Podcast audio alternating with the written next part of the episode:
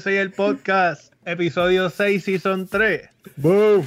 así, coño. Y este episodio promete ajustarte la espalda. Mira, este es el podcast que sí sabe lo que es comida puertorriqueña y sí sabe que el mofongo es comida puertorriqueña. Ah, ah, ya sé por dónde tú vienes. ¿Qué, qué, pasó ahí? Sí, pues este es el podcast que nunca diría que la pechuga milanesa es comida típica puertorriqueña, como dijo pues un tipo por ahí, hermano, ni lo voy a mencionar. ok, ok, ok, mira, mijo, ¿y qué? Oye, ah, espérate, no, ah, hablando claro, la otra vez, este, se me olvidó preguntarte, uy, de la experiencia tuya, viste por fin a tu ídolo, Chente Hidrachi, cuéntanos, cuéntanos un poquito de eso, porque estuvo bien cabrón que después del episodio fue como que, puñeta, hablamos de lo de Chente, ¿qué pasó ahí? Y ahí con el moco yo loco de que me preguntara, pero güey, yo ya estaba ahí. Como él no fue, pues. Ah, ah no, pues no claro. Hablar. ¿qué pasó? No, un poquito. en verdad estuvo bien cool, como que todo, o sea, en la entrada estaba, tú ves que está ahí de la I al garete, como que todo, es, es todo como tú te lo imaginarías que ellos son, pues así exactamente, tú sabes, el show corrió, hubo uno que otro loco ahí hablando mierda durante el show, este, los tuvieron que mandar a callar y después nos tiramos, nos tiramos fotos con ellos eh, Chente súper pompeado porque le llevamos unas camisas. Que no se las quitaba eh, aparentemente después. Sí, después, después se lo estaban vacilando porque no se quitaba la camisa y se la puso o se bañó una noche o algo así. Algo así. Yo sé que tenía la misma camisa puesta por dos noches, por dos días corridos.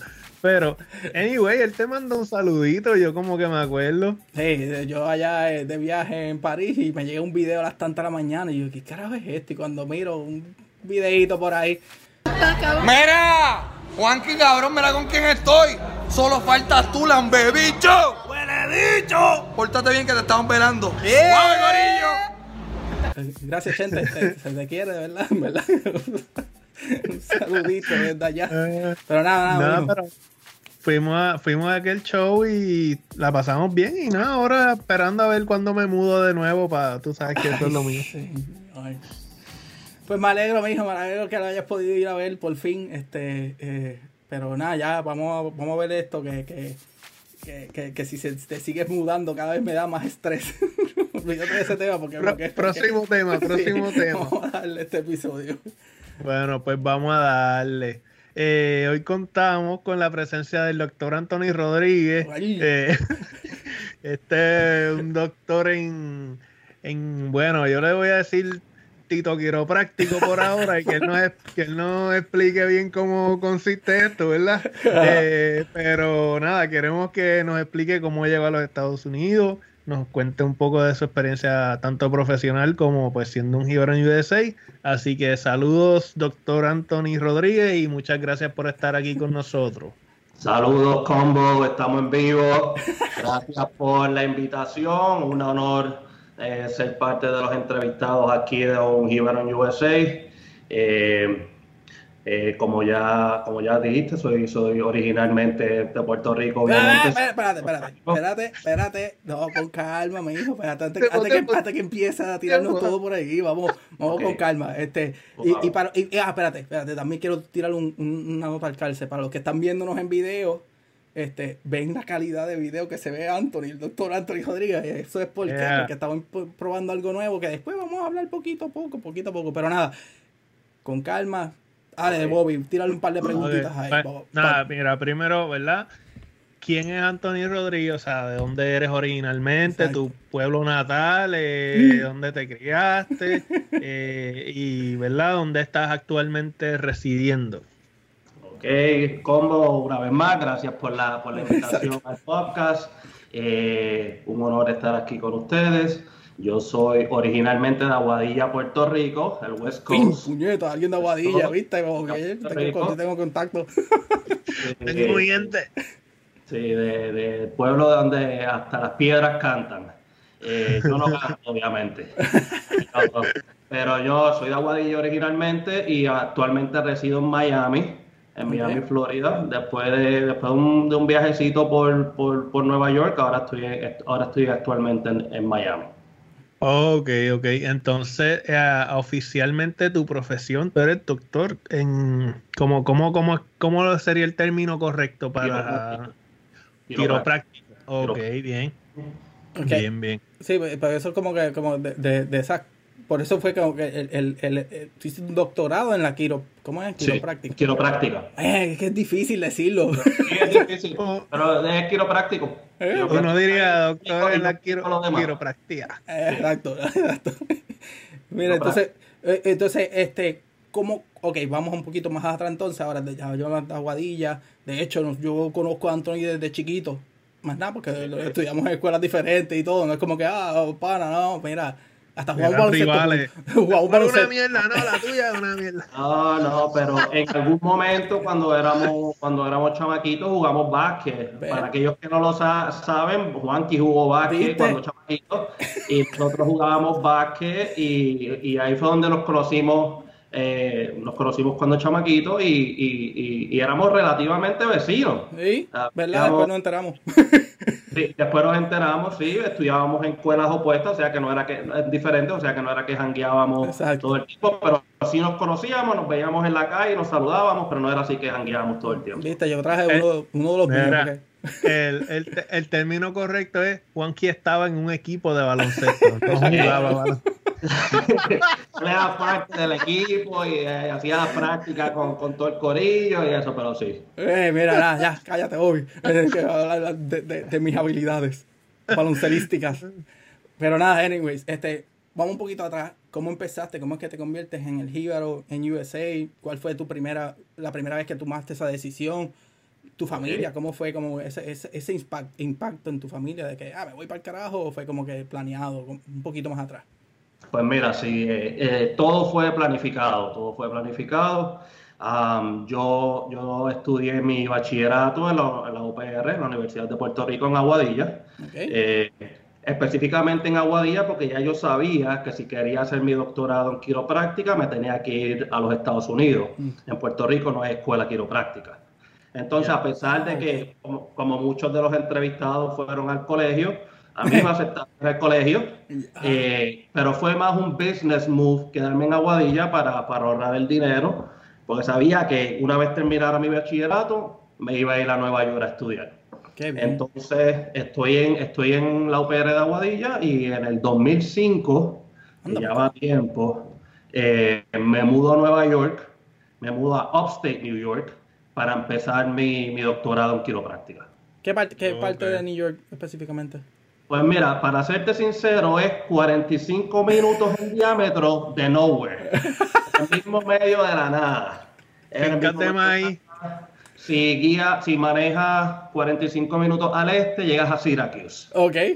Si manejas 45 minutos al norte, llegas a Ithaca, donde está Cornell. Okay. Si manejas 45 minutos al oeste, llegas a Rochester. Ah, okay. Estoy en un pequeño village eh, que, que era el mismo medio de la nada, en el mismo medio de la nada, y ahí donde ahí donde está el campus, que es un campus brutal, es un campus gigante, muy bonito, pero ahí donde está la escuela quiropráctica. Bien. Entonces, eh, oh, para efectos de, de, tu familia, ¿cómo fue cuando tú tomaste esa decisión? Este, eh, bueno, explícanos un poquito de cómo la, la reaccionó. Pues mira, ya, ya ya ellos sabían mi plan, ya ellos sabían mi plan y ellos sabían que yo me quería ir a los Estados Unidos, pues yo quería hacer, estudiar quiropráctica. Eh, no fue oficial hasta que yo envié la solicitud, yo envié la solicitud antes de terminar el, bachillerato. Okay. Entonces envié la solicitud, como, como los estudiantes de medicina también pueden entrar con la premédica. Yo envié mi, yo me aseguré de tener todos los prerequisitos, tener el promedio que requerían y y en tres años me aceptaron, sin, tener el bachillerato. Entonces, ahí cuando me llegó la carta de, de, entrevista primero, eh, eh, tenía que pasar un proceso de entrevista, después fui a la entrevista y entonces cuando regreso me llega la carta de aceptación y fue como que, wow, de, verdad te vas. sí, sí, me voy, este, pero termina el bachillerato antes y yo no, yo lo voy a terminar mientras estoy allá, yo, esta, esta, es, mi, esta es mi meta, este es mi gol y y me voy ya. So, te tiraste un poquito arriesgado en ese aspecto de como que, o sea, no terminaste tu bachillerato, digamos, porque tú estabas claro de que esto es lo que yo quiero y fíjate, me voy con todo. Pues mira, cuando, cuando yo primero entro a la Universidad de Puerto Rico, yo, yo digo, ok, yo quiero estudiar esto, yo tengo que hacer lo que tengo que hacer para, para salvar dinero, porque no hay chavo para, mudarse para acá, no, no, no, había chavo. Entonces yo estudio en, la Universidad de Puerto Rico, en el Departamento de Naturales, entonces me pongo unos libros para tener la beca de educación. Entonces me, dieron, excepción de matrícula en, en mis tres años que estuve allí, o sea que no pagué nada y toda la beca PEL me la guardé. Vivía en casa, eh, también me ahorré ese dinero, obviamente comiéndole todo allá a mami, todo ahí. Bebía solo medalla, nada de whisky. Solamente medalla, así. Y entonces ahí cuando me aceptan, eh, me voy para Estados Unidos, me voy para Nueva York a estudiar y mientras hago el, el doctorado, me conseguí una, una, donde terminar el bachillerato a la misma vez. Oh, Qué bien. Entonces ahí, después de eso, te, este, ¿te quedas trabajando o rápidamente hiciste la mudanza donde quedaste? Porque ahora mismo estás en Miami. ¿Cómo, cómo es esa transición? Mira, yo, yo, para los que no saben, eh, el, doctorado en quiropráctico, igualmente que el doctorado en medicina, después que uno termina sus cuatro años de bachillerato, tiene que hacer cuatro años de, escuela de quiropráctico. Entonces, una vez uno termina, tiene que ir a la práctica. Para la práctica me daban a escoger si quería hacer la práctica en Buffalo, si la quería hacer allí mismo en el medio de la nada, o si es que me quería ir a Long Island, que es más cerca de, la ciudad de Nueva York. Y dije, bueno, vamos más civilización. Sí, más la civilización, que by the way, cuando yo aplico a la Universidad de Nueva York, yo me creo que es en la ciudad. Esa, esa es la primera batería ahí aplicando. Ah, eso tiene que, ser un shock. No, y Llega y dice, eh, me imagino con el bultito. Así. ¿Qué carajo es esto? Cuando yo llego a la entrevista y yo llegué y esto antes de los Uber, yo, yo me bajo en el aeropuerto y le digo, ah, yo quiero ir a Seneca Falls. Y ellos me dicen, ¿dónde? Y yo diablo, si el taxista no sabe dónde yo voy a ir, ¿qué es eso? Eh, cuando me monto y pues obviamente es lejos, pero para hacer el cuento largo corto me voy a Long Island a hacer mi, mi práctica, mi internado y cuando estoy haciendo el internado, uno tiene unos requisitos que, uno tiene que cumplir. Eh, uno tiene que hacer tantas evaluaciones, tantos tratamientos, tantos, unos requisitos. Y yo terminé mis requisitos antes de cualquier otro estudiante de mi clase. Y era porque hablaba español. Entonces los mm. pacientes que llegaban a esa clínica de Nueva York, que solamente hablaban español, querían hablar con, con un doctor o un clínico, un clinician que hablara español. Sí, claro. Y entonces cada vez que entraban, decían, ¿quién habla español? Y yo era el único que hablaba español, habíamos tres. Eh, o sea que yo era uno de los pocos que hablaba español, entonces terminé mis requisitos antes que, que todo el mundo. Y dije, concho, esto parece ser como un competitive advantage que yo tengo acá, ahora que estoy más cerca de la ciudad, y terminé mis requisitos antes que todo, voy a aplicar para un, extern, un externship, que es básicamente un, un trabajo sin paga en una clínica. Entonces me consigo esta clínica en el mismo medio de Manhattan, en la, ahí mismo, en la 50, a 10 bloques de Times Square y a 3 bloques de Central Park. Ajá, te fuiste de, los 45 minutos más lejos al mismo medio de, de, de la metrópoli. Entonces estoy viviendo en Long Island y me consigo esa práctica y me voy en tren eh, tres veces en semana para la ciudad. Entonces estoy ahí, pa, estoy practicando y yo digo, wow, esta ciudad, ya yo había visitado la ciudad, pero es como que, wow, vivir en esta ciudad, para ese tiempo yo tenía 24 años. un nene, un nene. tú sabes, yo veo esta ciudad y veo la oportunidad y veo todo lo que tiene, que tú puedes conseguir de todo a todas horas, lo que tú quieras está ahí. Y yo digo, wow, me gusta mucho esto. Entonces hago la práctica ahí y, y me toca la graduación. Entonces me voy, me gradúo un sábado y entonces regreso el miércoles y el miércoles me ofrecen trabajo en el mismo lugar donde hice la práctica. Qué bien. Diablo, cabrón. y dije, bueno, ya no. en Manhattan. No, eh, en Manhattan, sí. Ya yo había ido a diferentes, a diferentes entrevistas, actually, fui a, a, a DC a una entrevista, también me, me aceptaron y, y, y, en mi mente yo decía, yo voy a hacer estas entrevistas, pero la realidad es que yo voy a regresar a Puerto Rico, porque yo quiero practicar en Puerto Rico. Yo solamente vine acá a estudiar Okay. Mi, preparación profesional y después me voy para Puerto Rico a ejercer. Y, y pues me, me, dio esa oportunidad de quedarme allí en Manhattan. Y ustedes han ido a Manhattan, han ido a la ciudad y es tremenda ciudad. Entonces yo con 24 años, haciendo, haciendo buen dinerito, eh, eh, me, me, me, enamoré y me quedé allí. Me quedé allí, estuve, estuve trabajando, ejerciendo en Manhattan tres años. Qué bien. ¿Y cómo entonces es que surge el brinco Manhattan, o sea, New York, ahora Miami? Además de, obviamente, asumo yo que también hay una ventaja, como tú dices, por el idioma, pero en Nueva York también la hay, creo yo, ¿verdad? Pues mira, buenísima la pregunta. Yo yo cuando, cuando ya estoy tres años trabajando, me entra esta ansia y este deseo de que yo quiero ser mi propio jefe. Yo quiero ser mi propio jefe y entonces empiezo a hacer, hacer investigación y como ya ustedes saben, en la ciudad es todo bastante caro. Yo decía, bueno, rentar un local para ese tiempo, bueno, para ese tiempo estoy hablándote de, estoy hablándote de 2008, 2009 para ese tiempo un apartamento estudio, un estudio, que, que, un estudio eh, costaba casi dos mil dólares, dos mil trescientos dólares para alquilar en ese tiempo.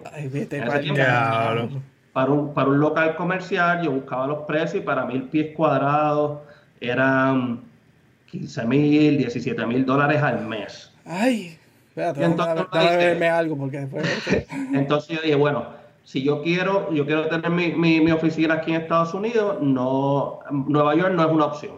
Nueva York no es una opción, entonces yo lo que voy a hacer es que yo me voy, yo me voy para Puerto Rico. Yo me voy para Puerto Rico. Este, yo me voy para Puerto Rico, pero antes de irme para Puerto Rico, eh, mi hermano estaba viviendo en Miami. Yo me voy para Miami, porque desde high school yo no tuve ningún break. Yo empecé college, eh, estudié los veranos en college, Después me fui para el doctorado, que eran trimestres, que no son dos semestres y verano, era dos semanas, trimestre, dos semanas, nunca tuve break. Me gradué un sábado, empiezo a trabajar un, miércoles, nunca tuve break. Y dije, ¿sabes qué? Me voy a coger un break, me voy, me voy a ir un mes para Miami. Miami, me quedo allí con mi hermano, este, y después voy para Puerto Rico. Ya, llegué aquí a Miami y de nuevo Llegué aquí a Miami, vi la oportunidad, me, me, llamó mucho la atención y dije, lo que estoy aquí comiendo mierda, voy a enviar unos resúmenes a ver qué aparece. Si aparece algo, chequeo lo que hay, y si no, pues me voy para Puerto Rico. Entonces, zumbando resúmenes, me apareció una oportunidad de trabajo y entonces aparece esa oportunidad de trabajo y entonces la tomé y entre eso, y entre una cosa y otra, pues me enamoré. Otra vez. antes, de eso, quiero, quiero decir, porque, porque yo estoy aquí atando cabo, como el, episodio pasado que estuve dando cabo. Entonces, este, tú te tiras el legado, estoy en la ciudad, estoy en New York, siempre hace frío, este, todo, el mundo tapado. Me voy eh. para Miami y veo las cosas que hay, y veo el área, y veo la playa y veo el sol, ah, y después que te enamoraste, ok, dale, continúa, ya quiero, quiero ver, por dónde iba el camino. Pues, pues, sí, mira, estoy, estoy en Nueva York y, y, en Nueva York el frío, el frío brutal todo el tiempo, que nunca me acostumbré al frío, nunca me acostumbré al frío. Eh, estamos aquí hablando con dos idiotas que estamos en, en los fríos. Sí. y, de eso podemos hablar bastante y de eso vienen unas experiencias que ya, ya tocaremos. Ah, Pero Mientras, mientras estaba en New York, eh, tengo panas acá y, ellos me envían fotos de la playa, ellos me envían fotos jangueando chores, tomando medallas, esto y lo otro, y yo, ah, hating, hating, hating. Entonces, qué son esas amistades, qué buenos son. Una vez caigo en Miami, es como que, wow, mira, mira, yo llevo ya siete años perdiéndome de todo esto, lo que es, lo que es la, la playa, lo que es la, esa, la vida, la vida en el trópico, básicamente, porque Miami es extensión de, del trópico. Y, y, ahí fue donde dije, no, eh, ¿para qué? ¿Para qué? Que, yo hacía en Nueva York tanto tiempo, me, me quedo acá en Miami, definitivamente. Eh, el carajo, che, che. Te tiraste ahí como es, ¿cómo es que se llama el personaje ese del bojachón de... de, Pupe. Pupe. Che, che, para el carajo, che. y mira, entonces, y para acabar de joder, y tengo que hacerle la nota alcance, ¿verdad? Porque bueno, eso estamos empezando el episodio, estamos explicando a Antonio las cosas y saca una medalla. Entonces te acabas de dar un shot de medalla ahí frente a todos nosotros y hablando de los haters y eso. Sí. Es, que, es, que, hay que hay que hacerlo, hay que hacerlo. Te consiguen, fría, básicamente en todas las esquinas acá en Miami. Que eso es otro de los beneficios de Florida. Exacto. Eso es otro de los beneficios grandes que se consiguen básicamente lo que tú quieras de Puerto Rico. Se consigue acá, hay, hay, hay colmados, hay, hay, en los supermercados llegan, los colmados llegan, si no, pues el contrabando siempre llega. Mira, te diría, te diría envidia de la buena, pero eso no es verdad. Eso es envidia de, de, de la mala. ok, mira, entonces eh, llegaste a Miami porque que quedarte un mes, de ahí resulta que te quedaste. Ahora, ¿cómo es que tú decides o te preparas para abrir tu propia oficina o, eso fue desde el arranque o fue poco a poco? ¿O ¿Fue que tú fuiste tomando, digamos, más participación en la oficina? ¿Cómo, cómo surgió? Definitivo, pues mira, yo llego a Miami eh, y estoy trabajando para, para, una, por una compañía grande y mientras estoy trabajando en, la, en esa compañía, conozco a esta chica, eh, me enamoro y ahí es cuando digo, mira, yo no me voy para ningún lado, yo me quedo aquí en Miami. Okay. Si, mi, futuro va a ser en Miami, pues vamos a empezar a, hacer lo que tengo que hacer para, abrir mi propio negocio. Okay. Eh, que definitivamente no es fácil. No, no, es fácil, entonces empiezo a hacer la investigación y, qué necesito para hacer mi propio negocio. Eh, que, que dónde, dónde, quiero abrir la oficina, porque Miami es bien grande. Este, dónde, quiero abrir mi oficina en Miami y qué, qué, cuáles son los pasos que tengo que hacer. Y entonces, después de, de como tres años haciendo investigación y... Diablo, tres años, cabrón. Mira, sí, y, y, y, de esos tres, dos de ellos estuve buscando local. Diablo. Eh, buscando local, un local que, que, fuera, que tuviera las cosas que yo quería, pues yo quería un local que, que estuviera accesible al público, que, tuviera gratis, que, nadie me pudiese dar la excusa de que, ah, mira, no consigo parking, no puedo ir, tengo que pagar por esto, no puedo ir. Yo quería hacerlo lo más conveniente, especialmente para un paciente que tiene dolor que no puede caminar dos y tres bloques o, hacer esas cosas. Buen punto, yo no había, no había pensado en eso. Exacto, y ahí explícanos un poquito, ¿verdad? Porque ahí es como tú dices, espérate, ¿qué, qué tipo de la quiropráctica, la quiropráctica, quiropráctica, maldita esa palabra, este, este, ¿cómo, la lengua. ¿cómo, que, ¿A qué más o menos, un, un breve, sí, como un resumen de, de, lo que hace un quiropráctico? Ok, ok, so, eh, el quiropráctico es el profesional de la salud que se encarga en los desórdenes neuromusculoesqueletales, o sea que desórdenes de los nervios, de los músculos y del esqueleto de los huesos, de forma natural, sin el uso de medicamentos, inyecciones o cirugía. Eh, es la, tercera profesión de la salud más grande que existe después de la medicina y de la odontología, los dentistas. Okay. Eh, y también eh, de, la, de, la rama de la medicina alterna es la más grande y la más regulada que existe. De igual manera que a los médicos necesitan pasar su, terminar su doctorado, hacer su especialidad, pasar sus boards. Eh, nosotros necesitamos pasar nuestros boards, tener nuestra licencia y una vez queremos licenciar en, en un estado, también tenemos que tomar nuestra licencia estatal.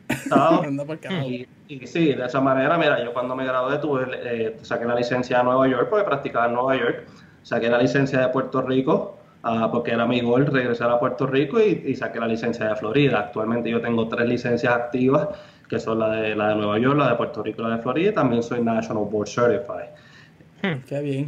Ok, entonces, por ejemplo, descríbenos lo que sería un día típico para ti en tu oficina, ¿verdad? ¿Con qué trabajas? Eh, o qué sé yo, llega un paciente que puede ser un caso que él tenga y cómo tú lo trabajas. Ah. Pues mira, pues, pues, mira eh, eh, el, el, dolor de espalda es la causa número uno de disabilidad en los Estados Unidos.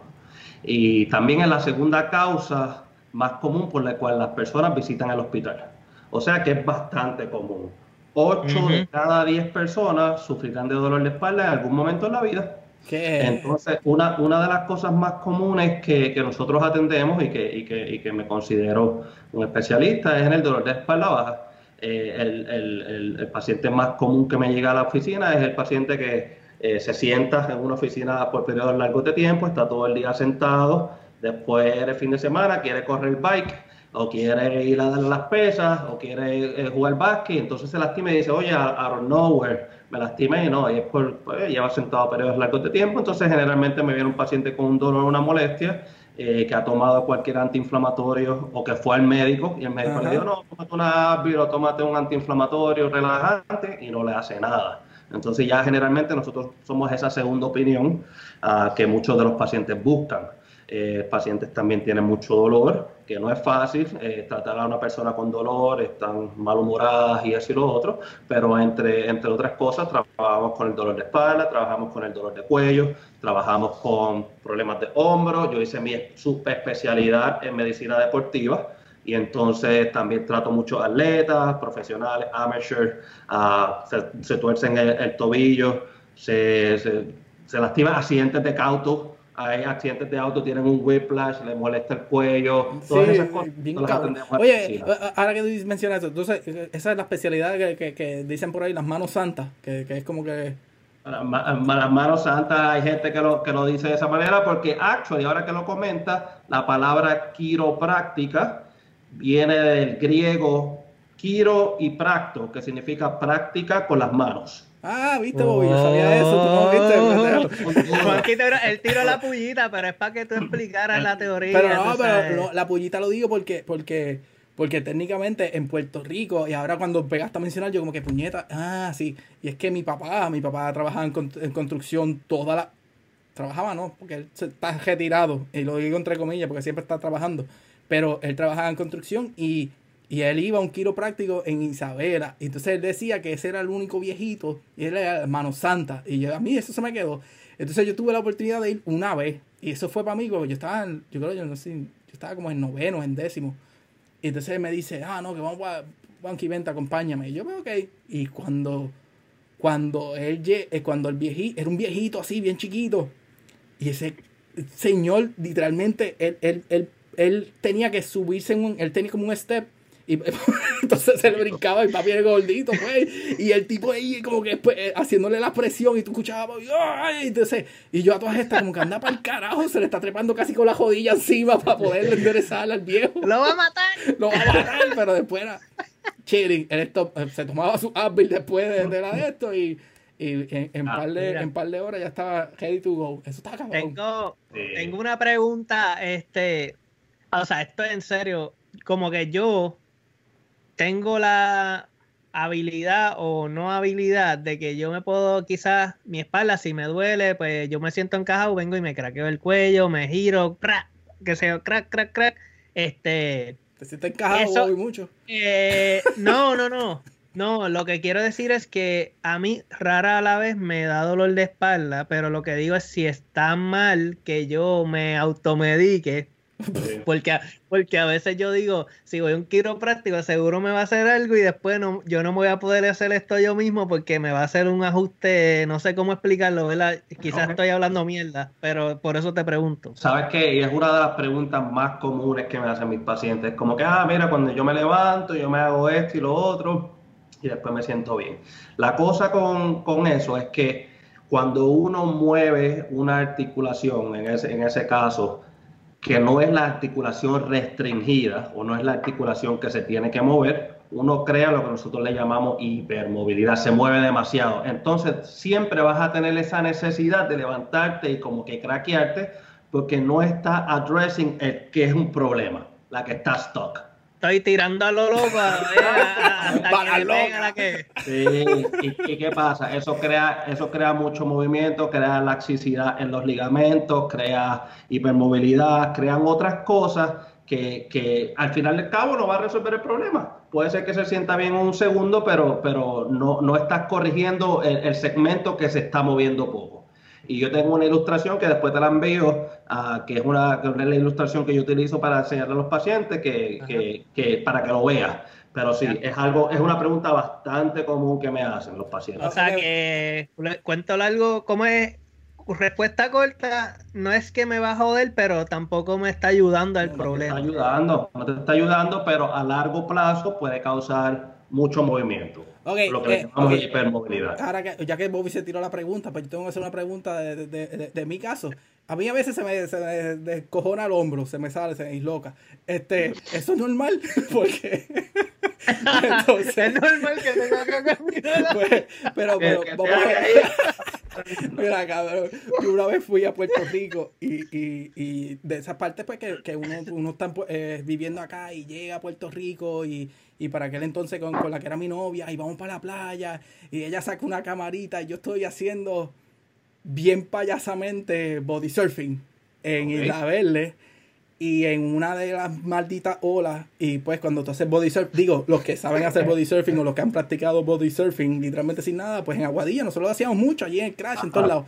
Pues tú a lo último haces el último impulso y terminas como que de pecho, este, pues, encima de la, al frente de la ola, bien guillado. Pues yo llevaba un rato y en la última, cuando hago el último braceo, me da la ola justamente, yo no sé cómo, ahí mismo fue. Y entonces a todas estas, pues la que, ella está grabándome, yo salgo con el brazo así, este, y se, cuando, yo miro para yo miro para el lado, en vez, obviamente yo veo esto redondo y yo veo el, el cuadrado, porque cuando se disloca el hombro, el, la clavícula, ¿verdad? Eso sí, se, se, se pone cuadrado y yo, entonces te va la bola del brazo del húmero, sí, se te va, se te va hacia, el frente. Entonces, eh, exacto, entonces yo ahí, puñeta, entonces fue como que ¡ah! entonces todo el mundo este, ahí como que nos estamos quedando en un hotel, buscaron, y entonces yo a todas estas como que yo, mira, alguien, algún médico por aquí en la playa y nadie se atrevía a tocarme, no, no, llamaron a la ambulancia, entonces, a todas estas, pues yo llegué al hospital Cabrón, yo estaba todo lleno de arena porque pues acababa de tirarme una ola encima en chores. Entonces en el hospital yo temblaba del frío y eso era un dolor y. Anyways, me, metieron unas pastillas y eso, terminé con el hombro y después me dijeron, ah, tienes que ir a chequearte. Nunca fui. Y pues últimamente, a veces, a veces de la nada, pues estoy jugando baloncesto con y tiré el brazo para guardiar y, pues, y lo Pero ya aprendí como, como el músculo y encajarlo de nuevo. Y meterlo, Mira, pues mira, lo que pasa ahí, lo que te pasó ahí es que hay, hay, hay, hay un grupo de ligamentos y de tendones que aguantan el, el hombro en su, en su lugar. Entonces, esa primera dislocación te lo sobreestiró. Imagínate una, una goma, una gomilla, una goma, un rubber band. Sí. Y están estirados. Entonces, como nunca hiciste la rehabilitación para shorten it, eso está ahí estirado. Entonces, a cualquier momento que haga, este es el movimiento que más comúnmente disloca el brazo, es traerlo hacia atrás. Eso es lo que esa es la forma más común de, de, dislocarse. o sea, vas a coger un rebote aquí, o si vas a, buscar oh. el busto de las nenas atrás en el carro, te lo puedes dislocar. O como, como cuando estás jugando softball y, y, y viene un, un cabrón, porque es la única palabra que le cabe, este, y tira la bola bien alto y duro, y tú estás jugando Ciore y tienes que brincar y te extiendes y cachas la bola, das el lado y se te saca el hombro y después se forma un revolú en el parque y nadie sabía, y después, anyways, pero eso es parte. Pero, pero, yo voy a aclarar algo. Ah, cabrón, no fuiste a las terapias. Eh, sí, no fui a las terapias porque en uno de esos días de jugando baloncesto, pues me, me rompí el tendón de la jodilla y pues me tuve que operar. Eso es parte de eso. El, no, ya, no, ya, no, tener cosas más importantes. un poquito más importante la jodilla en esos momentos y pues dejé la otra. Ya, o sea, si fuiste a terapia o no fuiste a terapia. Sí, sí, esa, sí cabrón, no podía caminar y, y nada, pues, pero, me tienen un nickname nuevo por acá que me dicen Lego, pero nada, eh, ya, ya, ya, vamos, vamos a hablar de, de, Vamos a volver, vamos, a volver del tema. Mira, Oye, eh, bueno, no, perdón, Juanqui. Dale, no, no, este, ya hablamos un ratito de, de, ya estás aquí en Miami. ¿Qué es lo más, qué es lo más difícil que tú consideras de, de, de tu cajera, de, de, tu oficio? Como que, ok, eh, la parte de, cuando ya tú estás de lleno con un paciente, pues eso es lo tuyo, pero además de, ¿qué es lo más difícil que tú consideras en el sentido de, mantener tu oficina? ¿Qué es lo más difícil en tu carrera? ¿Cómo, cómo, cómo puedes hablar de eso un poco? Eh, eh, eh, este proceso de, de, ser, de abrir mi, propio negocio. ser tu jefe, ya, ya, no, ya no responde a nadie más que a ti. ¿sabes? Ya no respondo a nadie, nada más que a mí, entonces no tengo esa experiencia de tener un negocio, es la primera vez que tengo mi propio negocio. todos los días aprendo algo nuevo, porque antes yo iba a la oficina, veía al paciente, hacía mi nota y me iba. Ahora tengo que llegar a la oficina, preparar los cuartos, tengo que eh, hacer, yo hago mi propia recepción ahora mismo, yo hago mi propia facturación ahora mismo, yo hago la limpieza de la oficina, yo tengo que pagar los biles, yo tengo que pagar el pero, todo lo estoy haciendo yo y todo eso ha sido bastante complicado, todo bastante complicado, yo eh, como, como no lo sé todo, yo ahora mismo tengo lo que le llaman un business coach.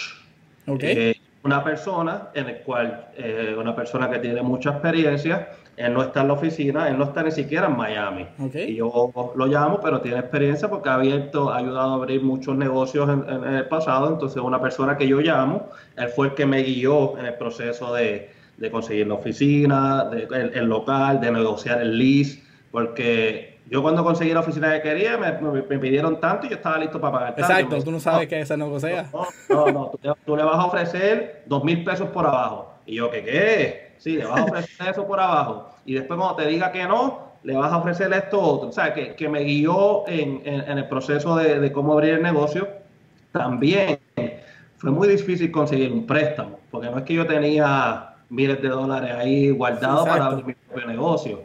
Este, para yo poder conseguir mi préstamo de, de small business, eh, yo tuve que ir como a 30, 32 bancos. Anda pa'l carajo. Y, y, y, wow, brother, la, persiste, la persistencia de que me dijeron que no y no me va a. Y dije, ah, no, mira, que se joda, yo voy, yo voy a seguir trabajando para alguien, tengo la vida buena, tengo la vida fácil. No, era mi meta, yo persistí, iba al próximo banco. Me cerraban las puertas, iba al próximo banco, hasta que un banco eh, me dijo que sí. Eh, la cara tuya. no sé cómo, pero... dijo que sí. Eh, me pidió un business plan, una que nunca había hecho un business plan en mi vida, una proyección de profit and loss projection, que nunca había hecho eso en mi vida.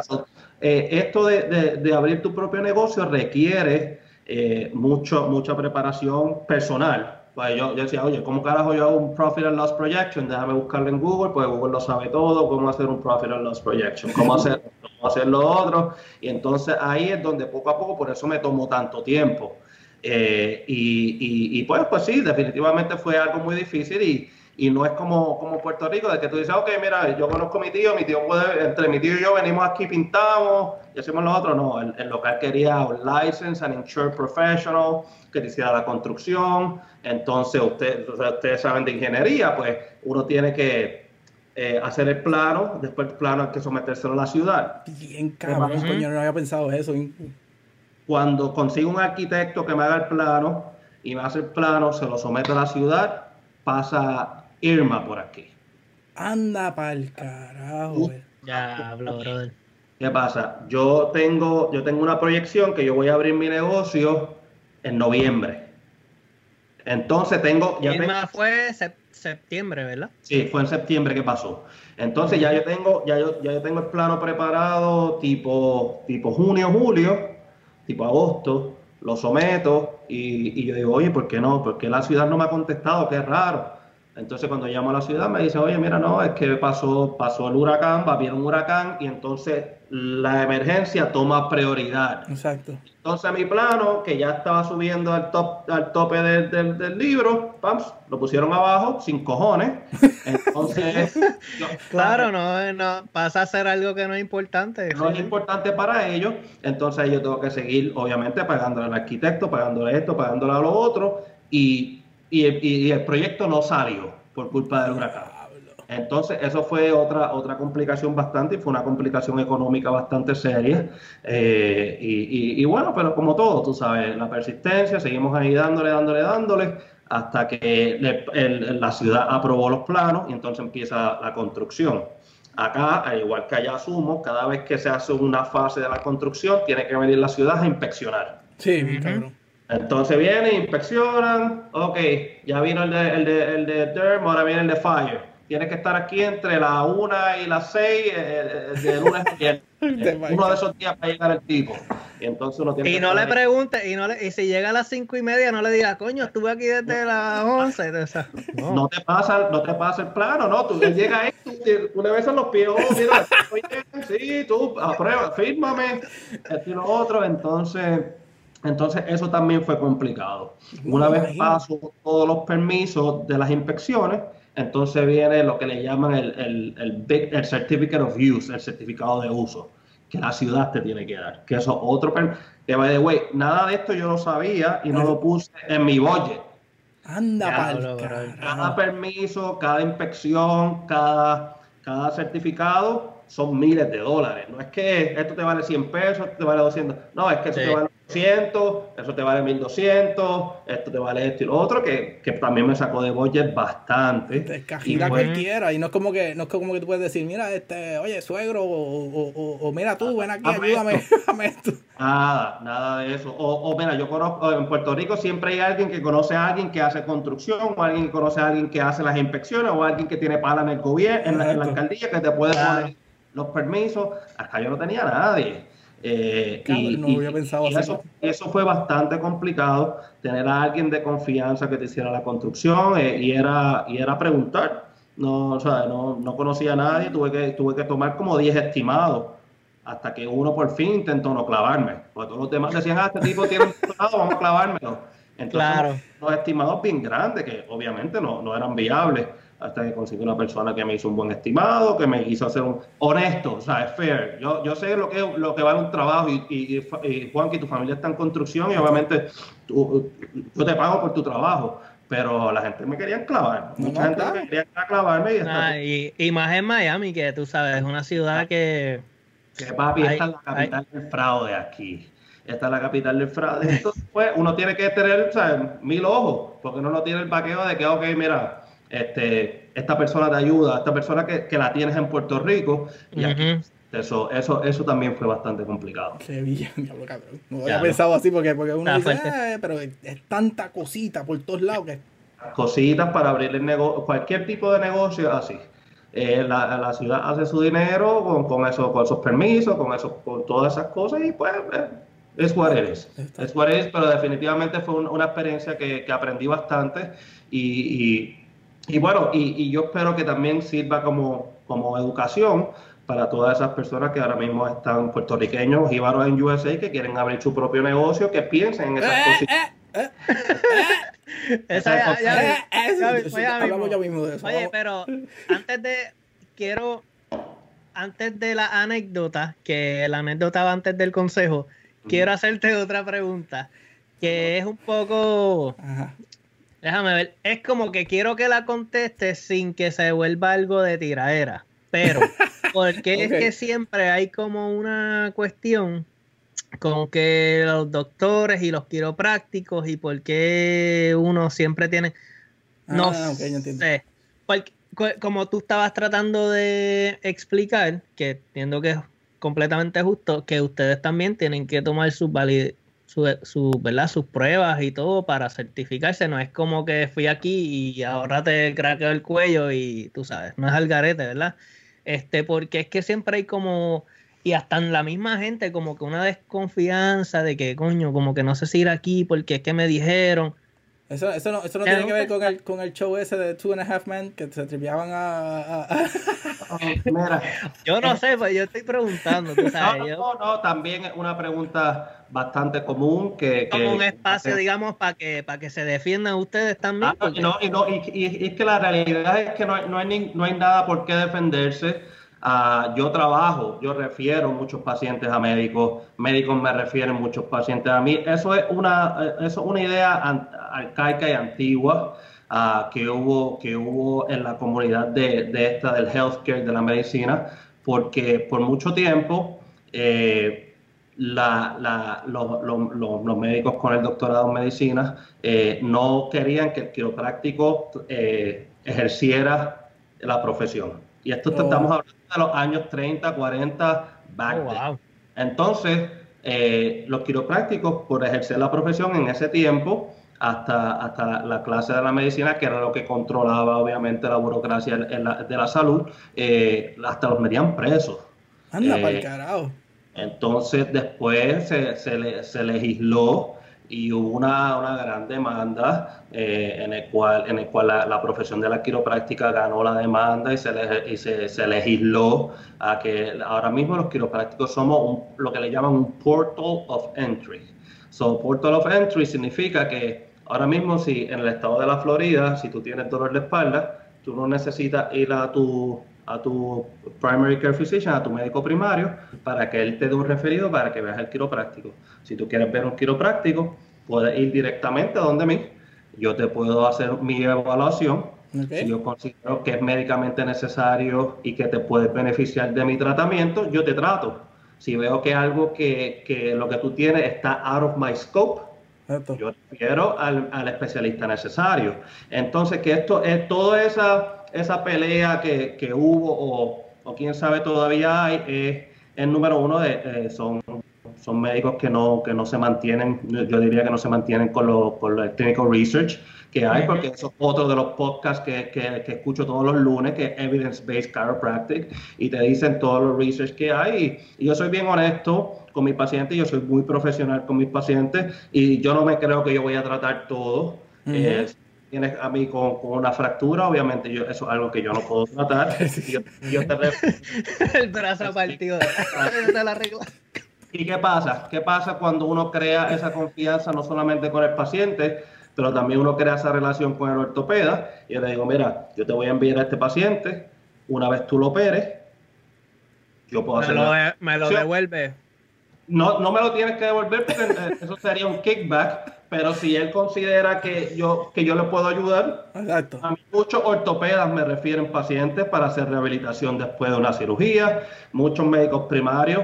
Eh, que generalmente cuando ven un paciente con dolor de espalda baja, lo que hacen es que le prescriben eh, y si ellos determinan que puede beneficiarse de mi tratamiento, me lo, me lo refieren. Y ahora que, que estamos hablando de esto, la, las leyes se cambiaron en el 2017, porque ahora mismo hay una alta incidencia de abuso a los opioides. Eh, Está por todo, plaquita y te meten una pepa. Entonces, ¿qué pasa? Ahora se está intentando regular eso porque es una epidemia. Eh, los estudios demuestran que una de cada cuatro personas que se le prescribe un opioide se va a convertir adicto a los opioides. el carajo! Eh, son un montón. 14 mil personas uh, murieron el año pasado en, en, overdose de opioides. Y se escucha bastante en, en, en, los medios, Whitney Houston, que si Michael Jackson, que si, eh, que si eh, el, el, el, de Prince. Muchas de las personas dicen, ok, es medicamento, mi doctor me lo, me lo prescribió, pues me puedo tomar uno, me puedo tomar dos, y es donde crean el hábito, y ese hábito, como es un opioide, entonces, pues, ese sí es un portal of entry eh, ese sí te puede, pre, te puede guiar a que, a que pues, utilices otras drogas más fuertes como, la, como lo es la heroína. Diablo. Entonces, ¿qué pasa? Nosotros ahora mismo, la clase médica está recomendando de que antes de que, de que, de que dependas de un opioide o un medicamento tan fuerte, que busques una alternativa natural. Y claro. esa alternativa natural eh, son los quiroprácticos, es el terapista físico, es el acupunturista, y como nosotros somos pues los, los, más regulados y los que más, los que más clinical research tenemos, estamos teniendo ese influx de pacientes ahora, que ya no hay guerra, ahora nos estamos por Qué bueno, bro. Te contestó la pregunta, voy, para que jodas, ¿viste? No, mano, súper. No, es que yo no, sé que súper sí. profesional, honesta, de que. Es que la realidad, como bien, dijo, es, hablando claro. claro. Sí, sí, hablando claro. Sí, sí, sí. Oye, bro, entonces, dentro de, ¿verdad? La, ahora vamos para lo que es la, la anécdota jíbara. Tú has tenido varios años ya acá viviendo. Eh, quizás puede ser algo gracioso, algo con tu carrera que te dio risa un día que, qué sé yo, vino una persona y pasó algo gracioso. Eh, ¿Tú has escuchado este podcast anteriormente? So, ¿Tienes una idea de lo que estamos buscando? ¿Qué es jibarería? Adelante. Jibarería, jibarería, una de las que me puede llegar a la mente, ya llevo, ya llevo muchos años fuera de Puerto Rico, pero cuando primero me mudo, yo antes de mudarme a Nueva York, yo nunca tuve la oportunidad de visitar un estado frío. ok. Fue mi primera vez. Entonces, cuando yo estoy haciendo mi maletita, pues para ese tiempo en Puerto Rico casi no habían tiendas que, ven, que vendieran eh, artículos de invierno. Eh, había un Old Navy, ese Old Navy estaba en Bayamón, yo soy de Aguadilla. Ok, vamos por Navy, a ver si conseguimos jacket. Bayamón, mira. Clan, clan, clan, clan. Entonces, entonces llegamos a llegar, me compro mi jacket, pumps, llego, ya estoy en Nueva York y, y es octubre, late September, octubre, ya, fall, y yo estoy con mi jacket afuera del dorm y estoy ahí ah, con frío cabrón, frío cabrón. Entonces está llegando el que era mi roommate del dorm y me dice, ¿tú tienes frío? Y le dije, sí, tengo frío. Cabrón, ponte el jacket. Y yo le dije, ah, yo, tengo mi jacket puesto, ¿no lo ves? Me dice, eso no es un jacket de invierno. Me dice, dime que tú tienes guantes. Yo le digo, no, no tengo guantes. ¿Tú no tienes gorro? A los No. ¿Tú tienes botas? No, no tengo botas, no tengo nada de eso. Cabrón, ¿tú tienes carro? Para esa cosa. Y yo, no, yo tampoco tengo carro por acá. Yo vivía en el campus y yo caminaba para la escuela y y él me dice, no, mano, yo te tengo que llevar al mall. Y, y, él fue, me llevó al mall y me dice, tienes que comprarte ya este, tienes que comprarte guantes, tienes que comprar, porque yo no sabía cómo se, cómo, cómo Llegó un windbreaker, Anthony, un windbreaker fácil. en el invierno, que eso fue una, una, una de las primeras ibarerías de que, wow, no conozco la vestimenta normal del invierno. Otra cosa también que, que, que me pasó allá en Upstate, dos cosas, eh, era que en el campus habían árboles de manzana. No sé si en algún momento ustedes han visto un árbol de manzana. Sí, así. Entonces yo estoy caminando más y yo me estoy caminando con los roommates, un ah, americano que uno tiene, estoy caminando y yo, yo mire, yo, son manzanas. Me dice, y yo, sí, y yo vete para el carazo, un árbol de manzana. Estoy corriendo allá y yo decía, ah, mira, la primera vez que un árbol de manzana, qué cool, y este y lo otro, y yo recogiendo las manzanas, que fue, que fue también una jibarería cabrona, porque yo como que, ¿qué le pasa a este tipo? y ese mismo, para ese mismo tiempo, si también lo han visto, es cuando lo, lo, las aves están haciendo... migrando. migrando y son un cojón de pájaros. allá arriba eran un, era un cojonal, miles y miles de pájaros sincronizados. Entonces la gente seguía caminando normal y yo me quedaba ahí pegado y decía, diablo. Se está acabando el mundo. Todos ah, los, pájaros migrando y todas esas son cosas, experiencias, tú sabes. Son, son, yo me quedo ahí y la gente, pero cabrón, muévete, que caro, que, que, que, que, sí, años. La plata de mierda. Es la primera vez que me pasa, sí. eso, eso por lo menos fue, algo que yo dije, coño, mano, you live and you learn. Exacto, diablo, sí. Buenas anécdotas. Digo, pero aunque, aunque lo dijiste ahorita, pero la primera jebarería es llegar al aeropuerto y no saber que estabas en la puñeta de tu campo. Estaba en el medio de la puñeta. En el mismo medio de la puñeta. Yo creía que yo iba a llegar a una ciudad con más luces, nada. Yo estaba, le llamaban The Village of Seneca Falls. Estaba en un village. Eh, vivía, vivían Amish, habían Amish stores y iban los Amish en, en caballos y sus en la carreta. En las carretas. ¿Carreta o cajosa? Este, carreta. Mira, entonces, yo, yo todavía aquí donde yo vivo, en Danville, eh, no aquí exactamente, pero yo veo, si me muevo, qué sé yo, como que poquito más lejos. En estos días yo iba guiando por aquí, Maryland, y también tú ves el sign, en vez del, del Deer Crossing, el, de, el del Amish, como el, warning, letrero. Tienen, ah, sin joder, tienen como que bombillitas LED y todo, con batería, para indicarte. Pues una jibarería también, la primera vez que, eh, esto es mía, este, la primera vez que yo vino Amish fue que yo para el 2000 yo fui a Woodward Camp. Woodward Camp es un campamento de deportes extremos y que hacen todas las mierdas y eso. Anyways, cuando llego, este, pues yo soy un chamaquito, tengo 18 años, voy así, nos buscan en unas vanes así en cabronas, metes la bicicleta allá arriba y montate. Y yo voy mirando y yo veo que sale el sign ese de Amish. Y yo pues, pues técnicamente como que sabía más o menos lo que era, pero no. De repente cogemos una curva y yo veo eh, los hombres con las barbas veo las nenas, eh, un montón de, niñas corriendo, jugando, con vestidas de, como Amish, y de repente, porque me fui, este, hay una malla voleibol y estaban jugando voleibol, pero todas vestidas con los trajes y eso, y yo me anda para el carajo, ¿no? y ahí eso fue la, mi experiencia con Amish. Pero nada, eso es la parte de...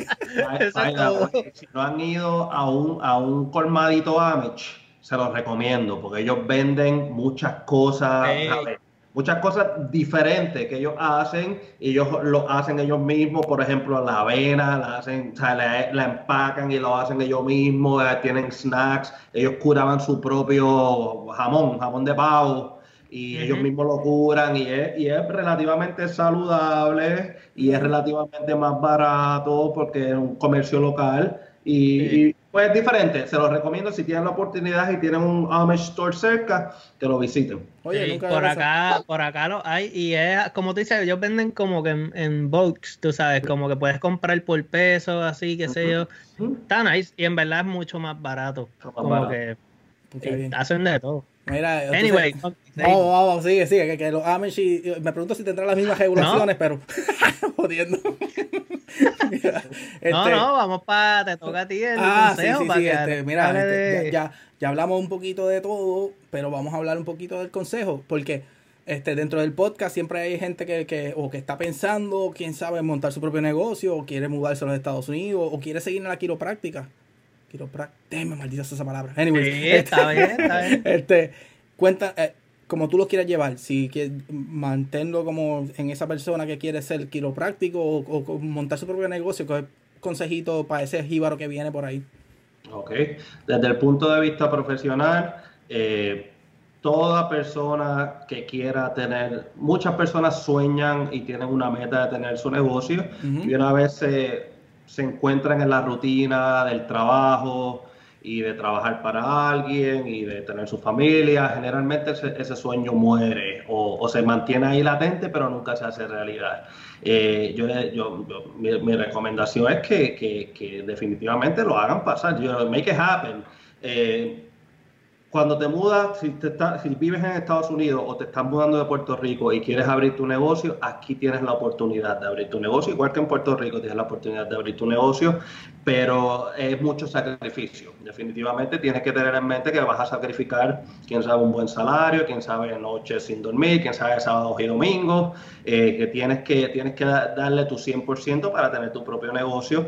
Eh, una vez tengas esa idea, a convertirla en algo más concreto, tú sabes, eh, buscar ayuda profesional. Hay, hay personas que, que, te pueden guiar, que, han, que lo han hecho. Eh, hasta, yo mismo, eh, si, si, si, alguien tiene, no, no, te puedo ayudar como, como, como quien dice abrir un negocio, pero te puedo dar mi propia experiencia. Si alguien está planificando abrir un negocio y, y no sabe dónde empezar, se pueden comunicar conmigo y yo los puedo guiar con mucho gusto en lo que sepa. Ah, para, esas personas que, que, decidan, eh, obviamente, buscar una carrera eh, en la rama de la salud, lo que, lo que es la quiropráctica. También es, una, es una carrera muy gratificante, ayudas a muchas personas, ayudas a muchas personas a sentirse mejor, ayudas a la comunidad a no caer en ese vicio de depender en medicamentos. Um, no, necesariamente tienes que tratar a una persona con dolores. Yo veo, yo veo muchos atletas que no, que, no, que no tienen ningún tipo de dolor y solamente quieren optimizar su performance. Y eso es algo que la quiropráctica también puede hacer porque nosotros nos encargamos en el, en el sistema nervioso central, lo que es el, el, el, cerebro y la médula espinal, que no tienes que tener ningún tipo de dolor. Y, y, y yo sí le recomiendo a esas personas que quieren estudiar quiropráctica que vayan con con que no vayan pensando que ah, esto va a ser una carrera fácil, porque no lo es. Es una carrera muy difícil, tienes que estudiar mucho, tienes que aprender mucho, tienes que disectar como, como los médicos, mucho, tienes que aprender muchos tipos de cosas, tienes que pasar tus boards y tienes que estar enfocado, pero de nuevo es una carrera muy gratificante eh, y, y, es muy buena. Pero, pero más que nada, eh, a esa persona que quiere abrir su negocio es algo que, que yo le digo que go for it hay muchas veces que solamente tienes que escuchar eso, just do it. Solamente empiézalo. Eh, dicen que, que, un gol es, un dueño, es un sueño con un timeline. A goal is a dream with a timeline. Si tú tienes un, un, un, una meta de abrir tu negocio, ponle fecha. Ah, yo quiero abrir para finales. Espera, que me rompe la cámara. Calma ahí. Sí, este, ponle fecha y, y, intenta, intenta hacerlo porque no es imposible. Mira, yo yo vengo de, de, un pueblo pequeño como, como Juanqui y, y, pude hacerlo, y muchas personas pueden hacerlo. Yo creo que yo creo que solo hace falta que metas cojones, eh, que en verdad te enfoques y, después de abrir el negocio, mucha gente dice que es lo fácil. Lo otro es mantener el, el ciclo del negocio y echarlo para adelante y hacerlo progresar hasta que obviamente eh, te retiras de ella y haces que alguien trabaje para ti. Eso, los planes futuros, ahí lo dijiste, ¿verdad? Más o menos, los planes futuros este, mantenerte tu negocio y, retirarte y volver para Guadilla, comprar el medio para Guadilla y vivir ahí en la playa. Eso, esa es la meta. no sé si han visto una casota que están haciendo ahí en el Crash, arriba del Crash Boat. Bueno, cuando vayas la veas una casa que yo me siento ahí y digo, wow, qué clase de casota si yo pudiese comprarme ese caso. ese, es el plan, ese es el plan, para eso se trabaja. de aquí a par de años. Sí mismo. Bueno, Anthony, ya estamos, ¿verdad? Hemos llegado un buen ratito aquí hablando. Ha estado súper interesante. Queremos agradecerte pues, por, por tu disposición y por ser, ¿verdad? Una tremenda entrevista y tu historia está súper cool. No sé si hay algo más que quieras compartir en términos de pues la ubicación de la oficina, eh, tus redes sociales o número de teléfono, eh, algo así para que te puedan contactar y que las personas que están en el área, que sé que hay muchas, Exacto. Eh, te puedan, ¿verdad? Utilizar tus recursos. Definitivo, definitivo. Pues mira, mi oficina está localizada en el 5226 de West Flagler Street, en Miami, Florida. Estoy bien cerca de lo que se conoce como Coral Gables, que es, una, que es un vecindario bastante reconocido. Estoy como a 15 minutos del downtown, como a 15 minutos de Doral y como a 5 minutos del aeropuerto de Miami. Pero di el nombre de, la, de, la, oficina, no lo dijiste. La, la, oficina se llama I Care Chiropractic, como si fuera el I del iPhone. Ah, ya. Care, C-A-R-E, y Chiropractic. Entonces, nosotros nos puede seguir en nuestras redes, somos bastante activos en Instagram. Eh, nosotros publicamos este, consejos eh, en español y en inglés. Hacemos videos, hacemos publicaciones de fotos en nuestro Instagram y en nuestro, en nuestro Facebook. Eh, nos pueden conseguir por ahí. También por ahí me pueden enviar un mensaje directo si tienen alguna pregunta relacionada al negocio o cómo convertirse en quiropráctico o, o, algunos pasos que yo le puedo recomendar, me pueden enviar un mensaje directo por ahí. Eh, también la página de internet de la oficina es www.icarecairo.com. Y, y, bueno, ahí estamos a la orden. Uh, cualquier persona obviamente no tiene que tener ningún tipo de dolor, simplemente quiere optimizar Ah, nos puede seguir por ahí y ver las recomendaciones, son gratis. Eh, eso le iba a decir a Bobby, Bobby atleta, pues que puede optimizar, ya sabes que... Mira, este codo lo tengo ya, está... Eso tiene las medallas de los palos. Mira, y, los saluditos, este, mándale, mándale saludos a esa gente, este, a tu padrino, a un par de gente por ahí, porque... Ah, no, seguro, seguro, yo le tengo que enviar saludos, obviamente, a a mi, a mi, a mi mano derecha, a mi fortaleza, que es mi esposa, que es la que ha estado ahí conmigo ayudándome en todo esto del negocio y, me ha dado el support que, necesito. Este, eh, también a la gente del chat, que ahí fue donde yo me reconecté con Juanqui, porque tenemos una liga de fantasy, de baloncesto, y oh. entonces ahí es donde me reconecto con él y, tengo mi corillo, el corillo del, del fantasy, también tengo todo ese corillo que, que, algunos de ellos, actually, creo que dos de ellos han sido participantes de, de, un Giveron USA podcast. Eh, mi padrino fue el primer entrevistado en un USA podcast. El doctor Marix. El, el, doctor Ay, Ahí es donde tú lo ves, la gente dice como que, ¿qué carajo? ¿Cómo él es tu padrino? una, una, una, anécdota es que cuando yo, cuando me comprometo y, nos toca casarnos, mi esposa se quiere casar por la iglesia y yo, como buen jíbaro, no tengo mi, mi bautismo, no tengo mi... Eh, eh, nada de la iglesia. Nada de la iglesia, entonces empiezo a hacer todos mis, arreglos para poder casarme con la iglesia, por la iglesia. Y entonces una vez termino, hablo con, con, un amigo cercano que tengo acá, porque obviamente uno no tiene familia acá. Las amistades se convierten en familia. Y es donde uno pasa Thanksgiving y, todo eso. Y, y, él es un buen amigo, es como familia. Y entonces yo le hago la approach y le digo, oye, eh, se me presenta esta, esta situación y necesito a alguien que me, que me bautice como padrino. y entonces tú, tú, tienes todo tu... Eh, sí, porque él, estudió escuela católica y él, y él se casó, él tenía todo su, su business en order y me dice, dale, yo te bautizo, yo te bautizo. Entonces se convirtió en mi, padrino y mi padrino un par de añitos, dos o tres, somos de la misma edad casi. O sea que cuando ellos me presentan como que, ah, mira, este es mi hijado, todo el mundo se queda. ¿Qué es tu hijado? Exacto. Sí. Un saludito a toda esa gente del chat, ya, ya mismo viene el fantasy, Juanqui, prepárate Oye, eh, una pregunta, esto es Bobby, esto acá, alcanza. ¿Qué, qué, qué posición fue que tú quedaste eh, en, el año pasado en, en, en, el, en el season? Eh, en el season quedé en primer lugar. Ah, ah. ¿Y quién fue que te eliminó en, en, los playoffs? Después fue que me fui en picada airline porque se me lesionó. Pero ¿quién, ¿quién, fue que te eliminó? ¿Quién te eliminó en los playoffs?